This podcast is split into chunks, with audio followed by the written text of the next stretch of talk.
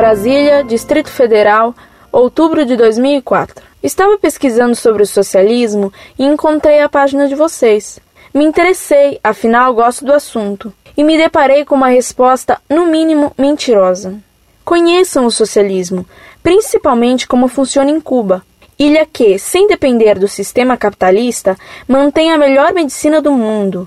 Seus habitantes têm mais ou menos o mesmo nível social, todos humildes, mas contam com excelentes sistemas de educação e saúde, produzem muitas vacinas que nós utilizamos. Eles não querem ser ricos. Por que isso incomoda tanto os países capitalistas? Todo mundo é obrigado a lutar por riquezas naturais? O país mais bem-sucedido no capitalismo são os Estados Unidos. Eles são um bom exemplo de vida para vocês? Por mais que seja um sistema ditatorial, dá muito mais dignidade às suas vítimas que nossa pobre democracia. Acredito que ensinar algo tão preconceituoso e errado para quem procura esse site em busca de conhecimento não é certo. É uma grande responsabilidade alienar pessoas. Não se cansam de fazer isso? Publiquem isso no site. E me respondam, por favor.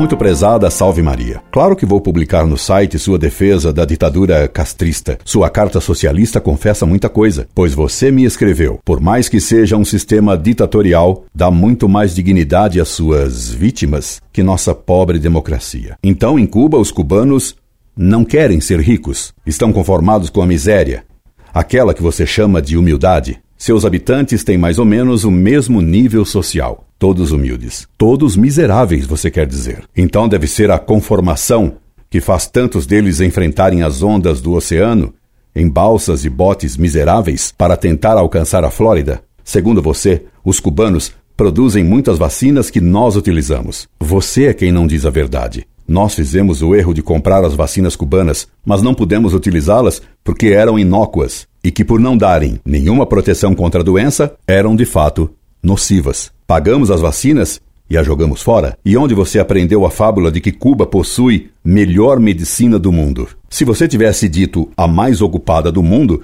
poderia talvez acreditar, pois lá a fome não é zero, é mil, o que deve lotar os hospitais. E quem lhe disse que, por sermos anticomunistas e antissocialistas, nós defendemos o modo de vida americano? Minha cara.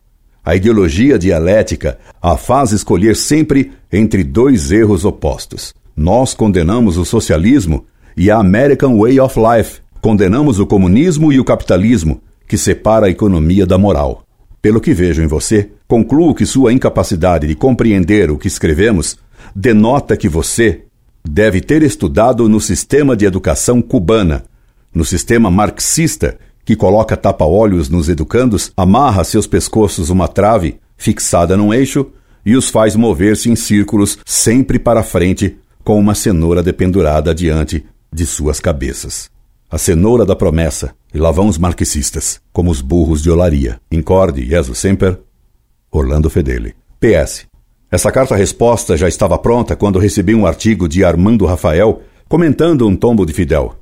Artigo no qual se conta qual é a opinião do neto de Che Guevara sobre Fidel e seu regime. Eis aí. Da entrevista que Canek Sanches Guevara concedeu ao seminário mexicano Processo. Neto de Che Guevara, o mesmo que está imortalizado em Santa Clara, Canek não poupou o regime cubano, considerando-o totalmente dominado pela burocracia, pela corrupção e pelo nepotismo. Sejamos honestos, disse. Um jovem rebelde como Fidel Castro já foi.